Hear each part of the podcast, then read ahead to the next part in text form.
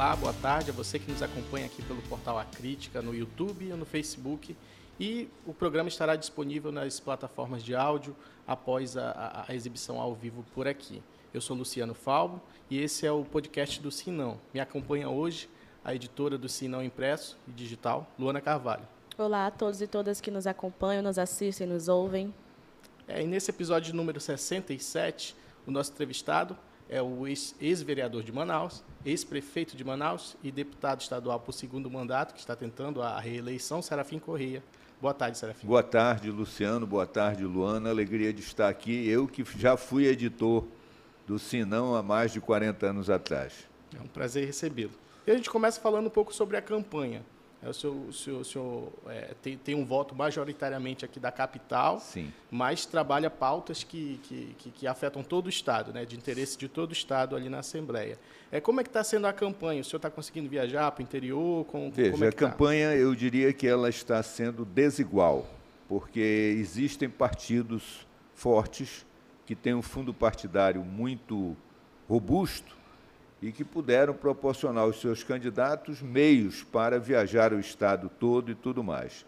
E existem outros partidos com fundo partidário menor, como é o nosso caso, ou que, por alguma razão, repassaram menos recursos para o Amazonas. O Amazonas é um estado pequeno, só tem oito deputados federais, 24 estaduais, e aí, quando você coloca na balança Amazonas e São Paulo, a possibilidade de muito dinheiro para São Paulo e pouco para Amazonas é concreta. No caso específico do nosso partido, é, nós estamos numa luta desigual por falta de recursos. E imagino que vários outros partidos estão se deparando com essas dificuldades. Mas não, não, é, não dá para reclamar. Nós sempre fizemos campanha com pouco dinheiro e com dificuldades. E agora, com as redes sociais, você consegue chegar a um maior número de pessoas por um preço bem pequeno. Você impulsionando no Facebook, você chega em outras cidades. Agora você tem que ter discurso, você tem que ter proposta, você não pode usar isso para ofender ninguém, você tem que procurar propor, construir soluções para o nosso Estado. Deputado, agora ainda falando de campanha, me lembro que da primeira vez que o senhor esteve aqui no podcast do Sinão, inclusive era em outro estúdio, a gente não estava com esse estúdio C aqui do jeito que ele é hoje, é, nós estávamos vivendo numa pré-campanha. E já naquela época, eu recordo que o senhor reclamou ali da ausência dos deputados que já estavam né, já nessa pré-campanha no interior. Isso continua, imagino que piorou, né, pelo que a gente vê aí na, nas sessões no YouTube, na, enfim. Exatamente, piorou e piorou por quê? Porque dos 24 deputados, cerca de 20 deputados são eleitos preponderantemente pelo interior. Então, eles têm uma atividade política intensa no interior. Eu sou um dos poucos eleito basicamente por Manaus, quer dizer, a minha atividade é em Manaus, que eu posso fazer é, de carro. E eu faço de carro, é isso mesmo. Então, agora, até o final das eleições, do primeiro turno, eh, nós vamos ter dificuldades de quórum. De minha parte, eu estarei sempre presente nas reuniões da Assembleia Legislativa, porque entendo que se você não vai à Assembleia, você termina ficando exposto numa pauta negativa. E o senhor ainda não conseguiu ir para nenhum interior, ao menos aqui para a região não, metropolitana? Eu tenho ido através do Facebook, das mídias sociais, porque é um, um mecanismo moderno, uhum. um mecanismo pelo qual você chega por um custo muito pequeno, muito pequeno mesmo, e trazendo interação, trazendo conversa, diálogo e levando propostas, ouvindo reclamações, interagindo com a população. Agora, com a mini reforma, deputado, como é que ficou a, a situação do cálculo? Né? O, no, com a mini-reforma não pode ter mais coligação para proporcional. Proporcional, né? não tem. O PSB, PSB saiu sozinho. Todos e, saíram sozinhos. É, mas, mas o, o PT, com o PCdoB e o PV conseguiram não, eles fechar fizeram a uma federação. federação. Sete partidos no Brasil fizeram federação. PT, PV, PCdoB fizeram uma. PSDB e Cidadania fizeram outra e PSOL e Rede fizeram outro. A tendência é que esses partidos, eles obrigatoriamente terão que se manter juntos durante quatro anos. A tendência é que eles se mantenham juntos, porque todos eles vão ganhar com a federação. E o objetivo da mini-reforma é exatamente fundir partidos. Então, aí você tinha sete partidos que viraram três partidos. Então, quatro praticamente desapareceram. Depois da eleição, muitas fusões vão ocorrer, que muitos não vão alcançar a cláusula de barreira. Esses que não alcançarem, eles vão se fundir para sobreviver. Isso provavelmente acontecerá. É, é o caminho natural do, da legislação eleitoral e partidária brasileira. Agora, no seu caso específico, ficou, vai ficar mais difícil no, no, no cálculo ali para ficou conseguir... difícil Ficou difícil para todos os deputados estaduais, porque você, para fazer... O, se você não alcançar algo em torno de 70 mil, você nem disputa a primeira vaga. Para fazer a segunda vaga, você tem que ter mais de 100, 120 mil votos. Isso partido isolado. Claro que os partidos maiores, que têm um fundo eleitoral maior, eles atraíram mais candidatos de, de largo lastro eleitoral, porque tinham condições de bancar as despesas, de oferecer condições de disputa. No nosso caso, nós não temos essa condição. Então, nós estamos na luta. O nosso objetivo é fazer dois deputados estaduais. Nas nossas projeções, a gente consegue chegar lá. Agora está sendo uma batalha muito dura, muito adversa. Está sendo no, eu uso bastante as redes sociais, até porque a minha idade já não me permite ter a intensidade que tem um garoto de 20, 25 anos. Eu tenho três vezes a idade dele, eu tenho 75.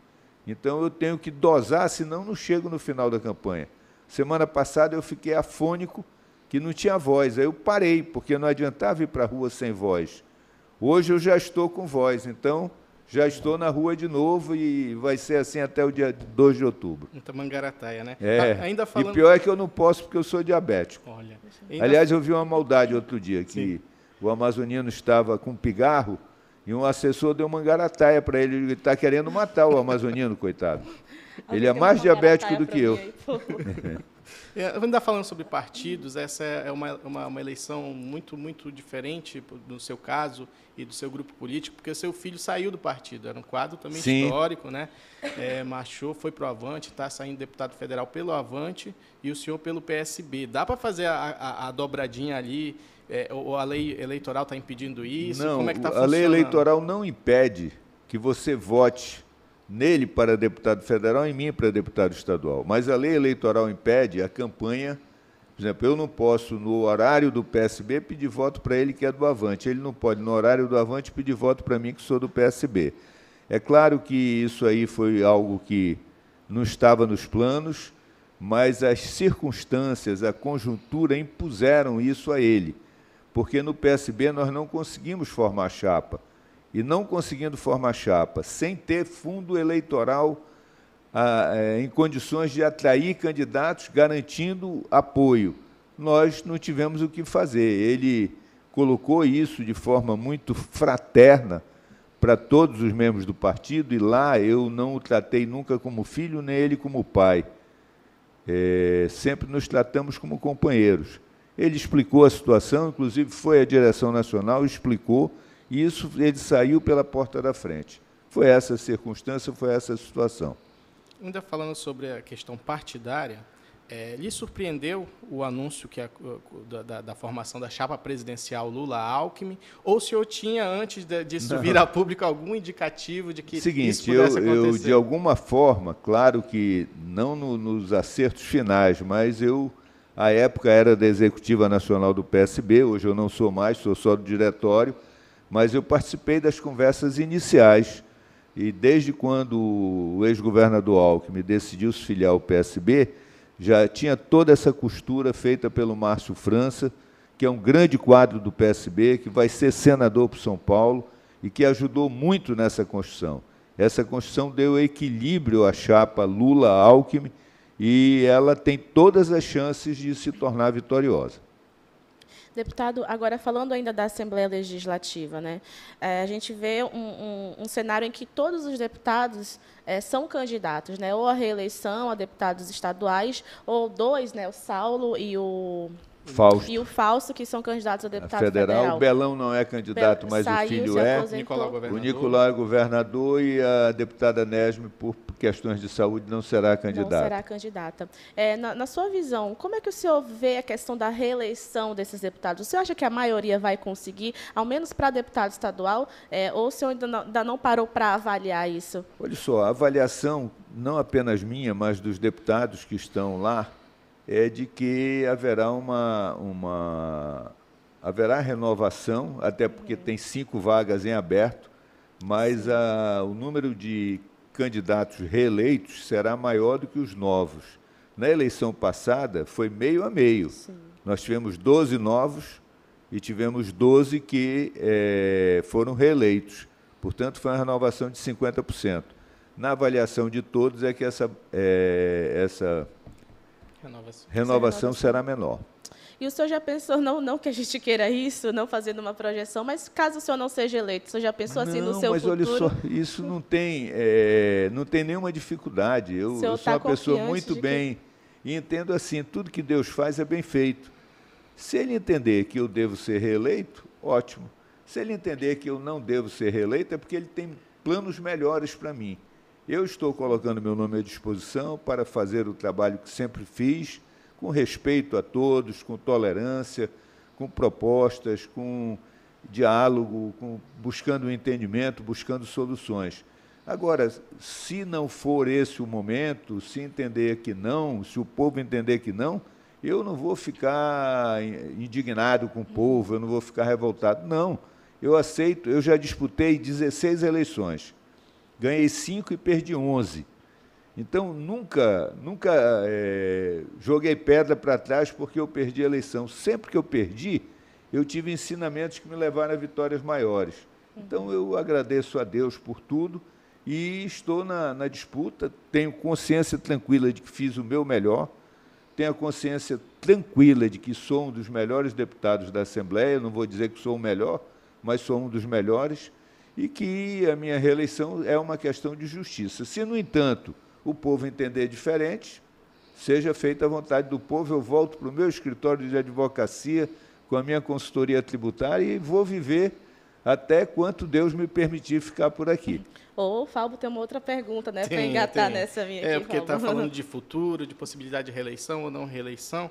O senhor se mostrou, na, na última fala, bastante confiante com a vitória de Lula e Alckmin Sim. né, no, no- no- pleito presidencial. Ocorrendo, como tão- as pesquisas estão indicando para isso, se houvesse é, é, um eventual convite para o senhor, por exemplo, assumir a superintendência da SUFRAMA, o senhor aceitaria? Não, eu, não- eu não contemplo mais eh, voltar para nenhum cargo do Executivo. Eu já dei a minha contribuição como prefeito de Manaus, fiz tudo que pude, entrei na prefeitura com 99 de glicemia, saí com 185, entrei com 12 por 8 de pressão, saí com 15 por 10. Então, eu já dei a minha contribuição. Eu agora, aos 75 anos, ano que vem 76, eu vou, eh, se for da vontade do povo de Deus, me dedicar a esse mandato e depois não disputarei mais nenhuma outra eleição, porque eu acho que tem que abrir o espaço para a nova geração que está vindo. Essa nova geração tem que se apresentar, tem que mostrar a cara, tem que dizer a que veio. Eu sinto muita falta disso. Se você olhar os nomes para as candidaturas majoritárias, são preponderantemente de políticos que apareceram nos anos 80. Pode pegar aí, Amazonia nos anos 80, Eduardo anos 80, Arthur anos 80, Omar anos 80. Então, eu acho que está na hora de pessoas novas entrarem, se mostrarem e dizerem as suas propostas, os caminhos e tudo mais. Claro que sem abrir mão dos cabelos brancos dos outros, porque eu acho que em muitos momentos na administração pública falta um pouco a voz da experiência, a voz de quem já viveu. Eu sinto muita falta de conselhos, de, de pessoas que trafegavam bem e trafegavam bem por todos os espectros, como Jefferson Pérez, como Gilberto Mestrinho, que eram pessoas educadas, serenas. Eu desconheço alguém que tenha, tenha tido alguma inimizade com Jefferson Pérez. Ele conversava com todos, independente de ser companheiro, de ser militante, de ser adversário. Ele conversava com todos e ponderava. Ele era um homem desse nível, né? muito, muito capaz de tudo isso. Assim como também do Gilberto. O Gilberto, nós fomos adversário a vida inteira. Em 96, numa eleição municipal, eu passei para o segundo turno, ele não passou. Ele me telefonou e disse, Serafim, eu não quero indicar um gari se você ganhar a eleição, mas é minha obrigação lhe apoiar. O povo não me quer como prefeito, o povo me quer num outro cargo, senador, alguma coisa. Isso eu vou ser no futuro. Mas agora eu tenho a obrigação de lhe apoiar. E no segundo turno da eleição, ele se, empenhou mais pela minha candidatura do que ele tinha se empenhado pela candidatura dele no primeiro turno. Eu sou muito grato ao Gilberto e sou enormemente grato, grato ao Jefferson Pérez, com quem tive uma convivência desde os anos 60 na Faculdade de Ciências Econômicas, que sempre foi conselheiro, sempre foi amigo, sempre ponderou. Quando ele via que eu estava indo no caminho errado, ele me chamava e só para mim ele dizia: Olha, avalia, você acha que esse caminho é o melhor? Pensa nisso, pensa naquilo. Quer dizer, e eu sinto falta. Você não tem mais essas pessoas na política do Amazonas. O senhor acha que faltaram esses conselheiros ao governo Wilson Lima, principalmente ali no início do mandato dele? Sem dúvida. Nos dois primeiros anos faltaram. O governo patinou. Houve, com todo respeito ao Carlos Almeida, mas houve uma inversão de valores. O governador era o Wilson, não era o Carlos Almeida. E o Carlos Almeida ascendeu a condição de governador e, e deixou o Wilson como. Aí, quando o Wilson percebeu isso, ele disse: não, peraí, ele tomou as rédeas e você, você vê claramente a diferença entre os dois primeiros anos do governo Wilson Lima e os dois últimos anos. São dois, dois momentos completamente diferentes. É isso. E aí, há um histórico, eu lembro disso, porque nós tivemos recentemente um debate com os candidatos a vice, né? Uhum. De, de, de, de, dessa relação ser meio conflituosa. O senhor teve uma experiência que não, não foi muito boa com o, o Mário Frota. Sim agora o governador Wilson Lima também com aliás essa é uma tradição do Amazonas né? É. não é exclusividade minha não. Eu diria até que da, dos conflitos o meu foi o menor conflito. É, eu lamento isso. Lamento não só por mim lamento por todos. Agora é, o poder ele é muito extasiante. Você você vai vai vai vai e aquilo vai vai é, às vezes assessores o assessor briga com outro assessor, aí isso termina refletindo na relação. É uma coisa muito delicada. Relações humanas são sempre delicadas. Eu desejo tudo de bom para o Mário. O Mário é uma pessoa que merece todo o meu respeito, mas naquele momento tivemos visões diferentes de mundo e houve aqueles problemas. Mas se você olhar das dificuldades que nós tivemos para as dificuldades posteriores, a briga do Amazonino com Carlos Souza. Foi uma briga muito feia. Depois a briga do Arthur com Issa, também. Depois o Arthur com o Marco Rota, pior ainda. Então sempre foram brigas muito, muito ruins, né? Muito ruins.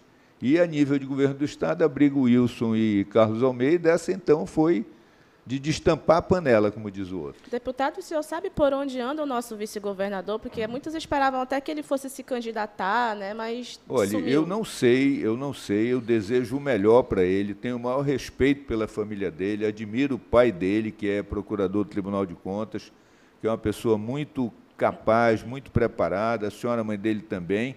Agora, eu não sei, eu não tenho, não tenho diálogo com o Carlos há muito tempo. Agora, já que a gente trouxe aqui para a conversa um pouco da sua gestão na prefeitura. O senhor não foi reeleito em não. 2008. O senhor disse que respeita o resultado da, da, das urnas e, e, e, coloca isso né, à disposição à, à, população e que decide, mas no final das contas, o senhor acredita que, que foi injustiçado? Não, eu não, não digo isso porque o povo sempre está certo. O que, que aconteceu? Ali fomos, nós somos nós e as nossas circunstâncias. Eu era aliado do presidente Lula, aliado do governador Eduardo Braga, aliado do Alfredo, e fiquei com eles na eleição de 2006. Fiz tudo que pude pela eleição do Lula, do Eduardo e do Alfredo. Tudo caminhado, tudo encaminhado para que eles me apoiassem em 2008. Quando chega na reta de chegada, o Eduardo vai ao Lula junto com o Alfredo e dizem ao Lula o seguinte: olha, o Serafim está mal, as pesquisas indicam que ele não tem chance. Nós decidimos aqui fazer uma chapa, nós vamos apoiar o vice-governador Omar, tendo como vice o Sabá Reis. Aí quer dizer, toda a minha base de apoio ruiu. E mais, aí o Eduardo ainda conseguiu que o PT lançasse o Praciano e que o PCdoB não me apoiasse e lançasse é, candidato. Muito bem, quer dizer, foi toda um, uma armação. Eu ainda assim acolhi o golpe, disse, olha, não tem nenhum problema. Agora, não esqueçam que vocês vão precisar de mim no segundo turno. Aí eles, não, tudo bem, então vamos fazer um acordo. Quem passar recebe o apoio de quem não passar, porque eles achavam que eu não passava. Era engano deles. Aí eu passei. Quando eu passei, o Eduardo viajou, o PT fugiu, Todos saíram, aí eu fiquei sozinho. E quero registrar aqui a minha gratidão ao PSDB na figura do Arthur Vigílio Neto e do DEM, à época, do Paulderney Avilino, que depois de toda essa confusão, toparam vir me apoiar e ficaram ao meu lado até o último dia, até fechar a última urna. Mas a grande vitória que eu tive naquela eleição foi o primeiro turno, que eu passei para o segundo turno contra o governo federal, contra o governo estadual, até contra setores do meu governo, porque eu não demiti ninguém do PT. O PT tinha 200 carros comissionados no meu governo. E eles ficaram todos lá fazendo campanha para o Praciano. E no segundo turno vieram fazer campanha para mim, eu não demiti ninguém. Deixei eles até o dia 31 de dezembro, e no dia 31 de dezembro eu demiti todos os carros comissionados, cabendo ao amazonino nomear quem ele achasse que devia nomear. Então eu não guardo nenhuma. Mágoa é coisa ruim. Eu não guardo dinheiro que dirá mágoa que é coisa ruim. Então está tudo certo, vida que segue e bola para frente. É, o senhor falou aí do Praciano, ele voltou agora, né? Está tentando disputar a Assembleia também. E a gente tem ouvido muito é que vocês têm um eleitorado muito parecido. É verdade. Agora eu, eu faço votos, eu acho que o Praciano é um bom quadro. Então, é, ele merece voltar. Ele, ele nunca foi deputado estadual, ele foi deputado federal duas vezes, mas se ele vier a ser eleito, como se eu voltar à Assembleia, que a gente possa estabelecer uma convivência harmoniosa, como sempre tivemos quando fomos vereadores. Eu desejo a ele saúde, paz, um bom resultado eleitoral. Eu não desejo mal a ninguém, eu desejo bem a todo mundo. Porque se todo mundo estiver bem, eu também estarei bem. É, em relação à chapa, como é que foi a, a, a definição do, do, dessa coligação Solidariedade-PSB? Isso foi, foi, de cima da hora ou isso já vinha sendo desenhado Não, isso foi em cima tempo? da hora e eu vou lhe explicar o que, que acontece. No momento em que o MDB, tendo candidato a presidente, no caso a Simone Tebet, resolvem, nove diretórios do MDB decidem apoiar o Lula, mas aí cobram do Lula apoio em estados houve uma situação ruim com, com o PSB em vários estados. Aí o que, é que ocorreu? Por exemplo, na Paraíba. Na Paraíba nós temos o governador, João. O João é governador pelo PSB. Aí o PT decide apoiar o candidato do MDB nesse acordo, que é o veneziano, braço direito do Eduardo no Senado.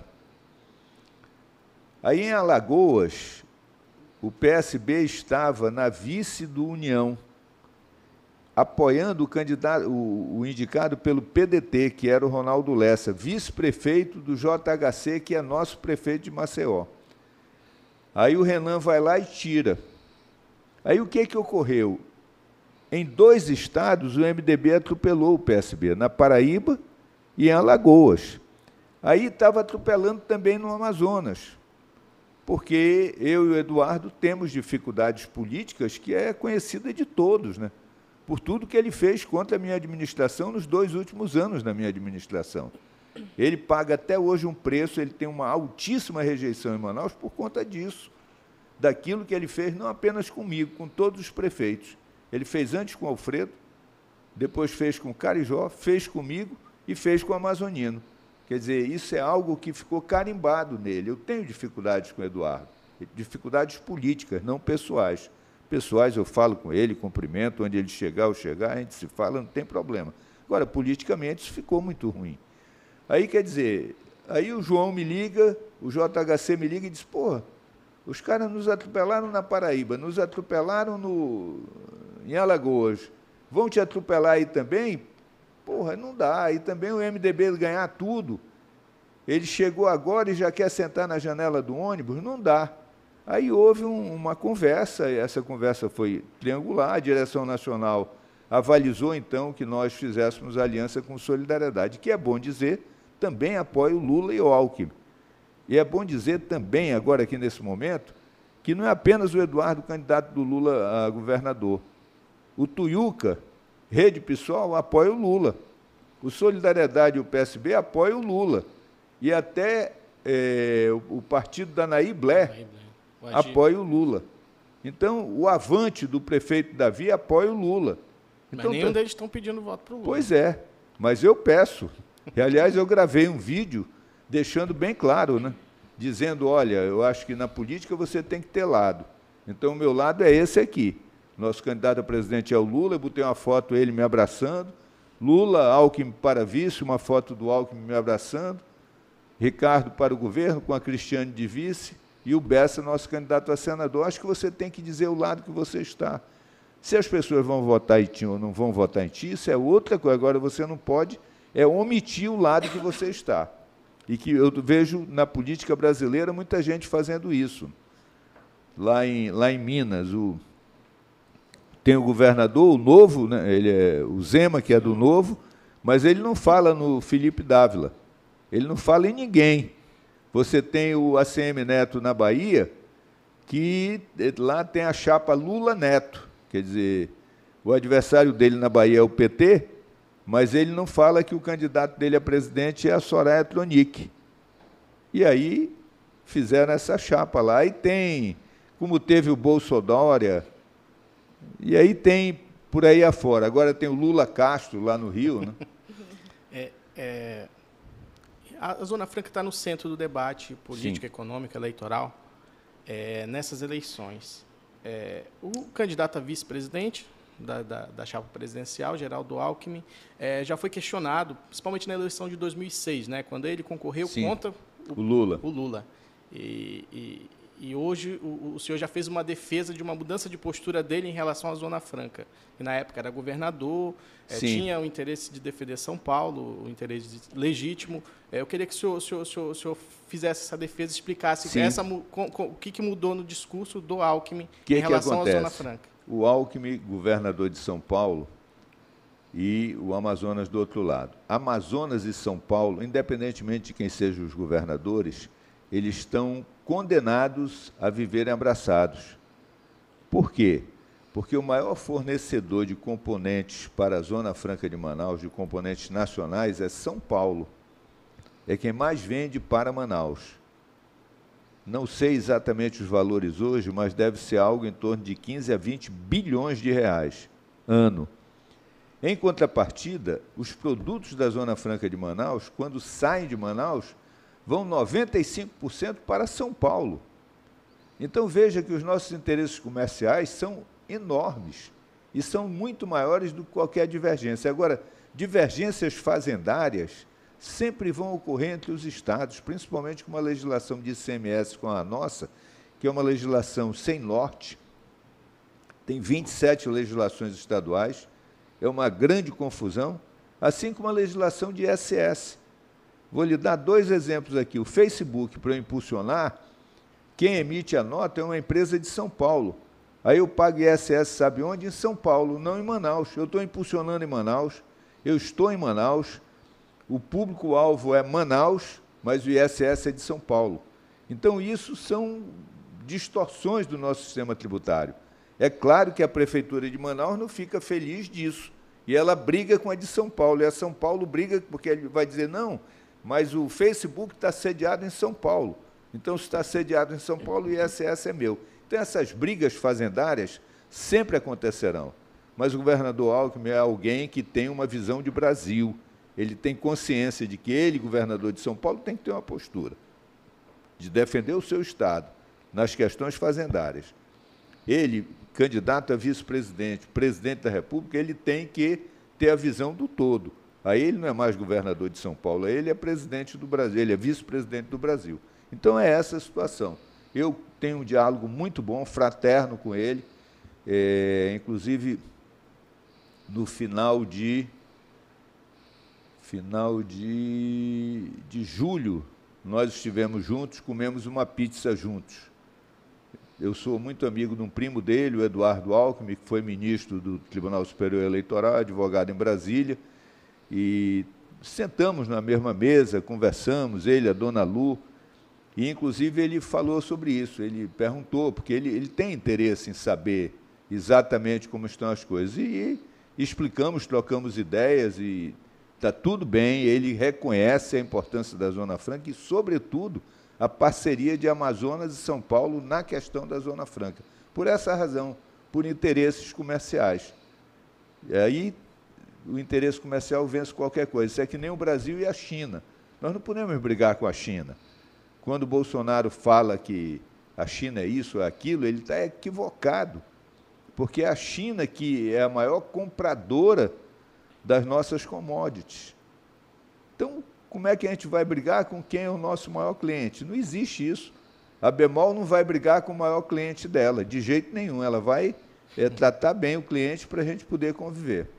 É, essa não vinda dele para o comício do, do, do, do, presidente Lula aqui, é, na, na, coisa de uma semana, duas semanas Sim. atrás, tem a ver com isso? Para não ca causar um embaraço? não, não, de forma alguma. Não, de forma alguma. O governador Alckmin, ele tem uma missão que é entrar no interior de São Paulo e assegurar ao presidente Lula uma grande vitória em São Paulo.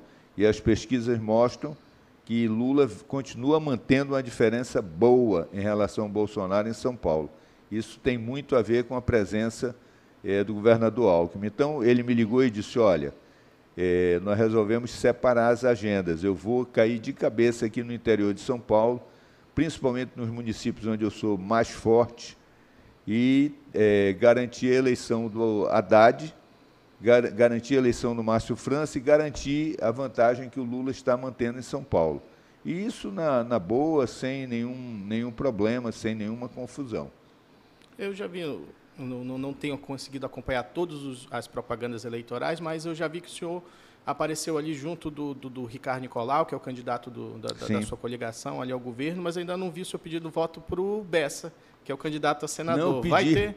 Claro, Teve? claro. Ah, Olha só, o Bessa, inclusive, participou de vários eventos ao meu lado. O Bessa é um querido amigo e ele, no vídeo que eu fiz, posso até lhe passar depois, eu apresento os três, digo, olha, os meus candidatos são Lula e Alckmin, Ricardo para o governo, Ricardo e Cristiane e o Bessa. O Bessa, inclusive, está ao meu lado num evento em que eu discursei pedindo voto para ele. Então, eu diria até que, de todos aí, a convivência mais próxima de mim é com o Bessa, exceto a Cristiane, que é companheira de partido, e a gente tem uma convivência mais intensa, mais fraterna.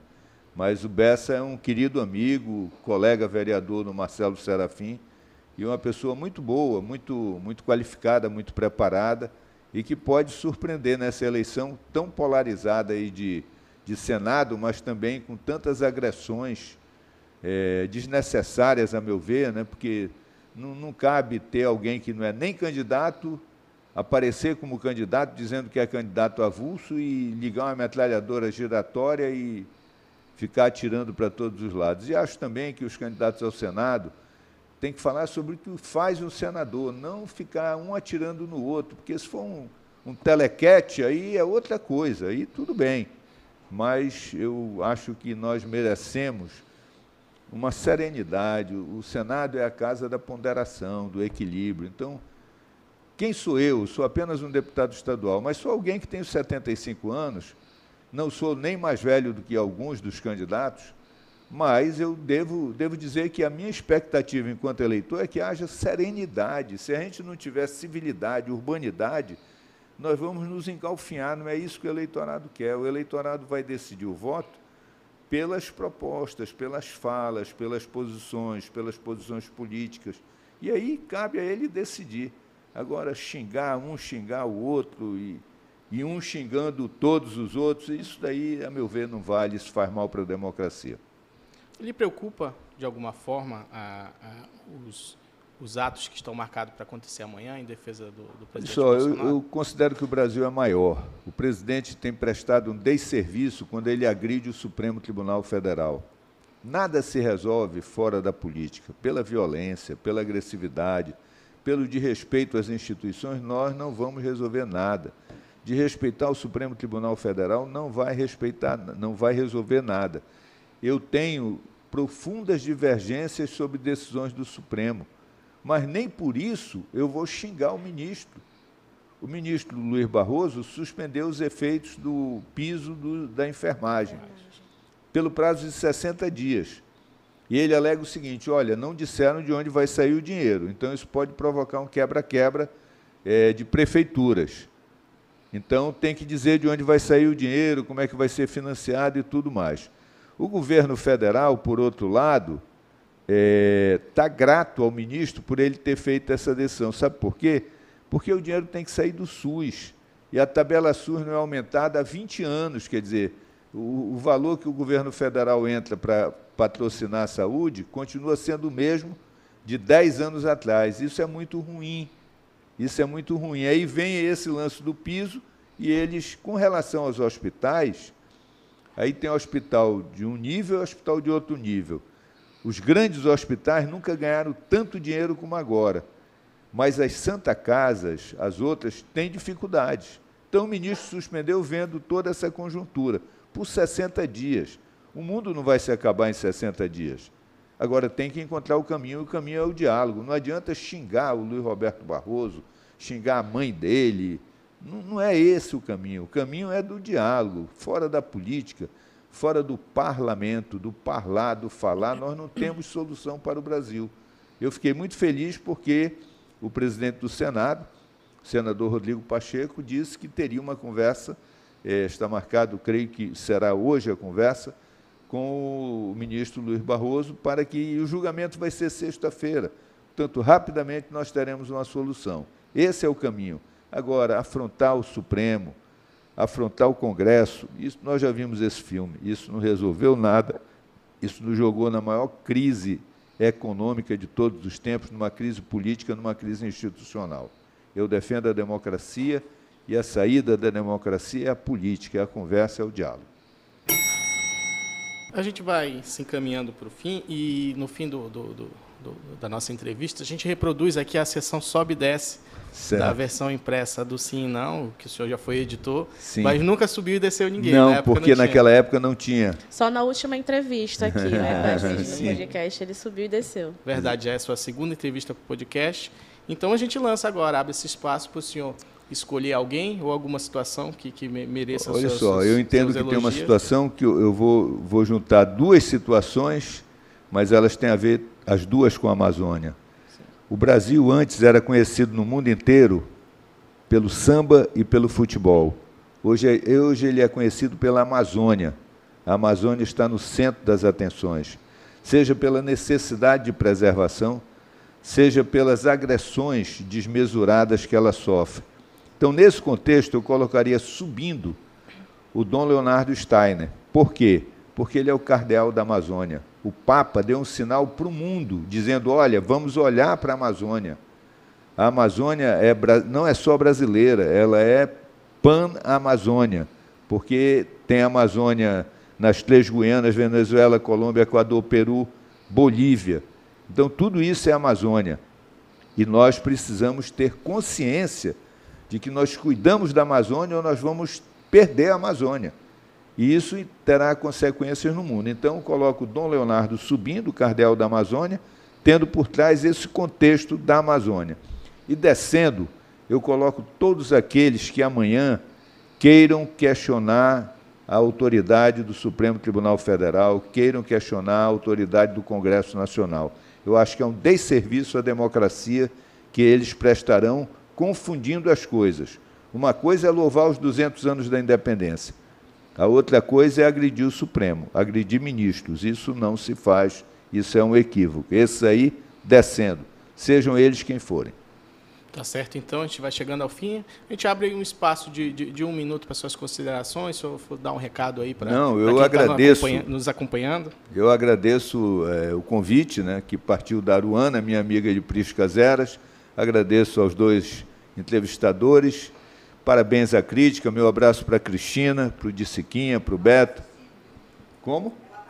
Certo, então, Cristina, meu abraço aí. Somos amigos de infância praticamente, ela é da mesma idade da minha irmã, e as duas foram colegas é, de colégio, estudaram juntas, são grandes amigas. Então, meu abraço, Cristina, parabéns. A crítica sempre na vanguarda, na vanguarda dos novos tempos. E dizer que 2 de outubro se aproxima, eu é, aproveito a oportunidade para dizer que sou candidato à reeleição. Serafim é estadual, é 40111. Muito obrigado recado dado, então, acabando aqui a live no YouTube, no, no, no Facebook do Portal A Crítica, a entrevista vai ficar disponível nas nossas plataformas de áudio. Até a próxima.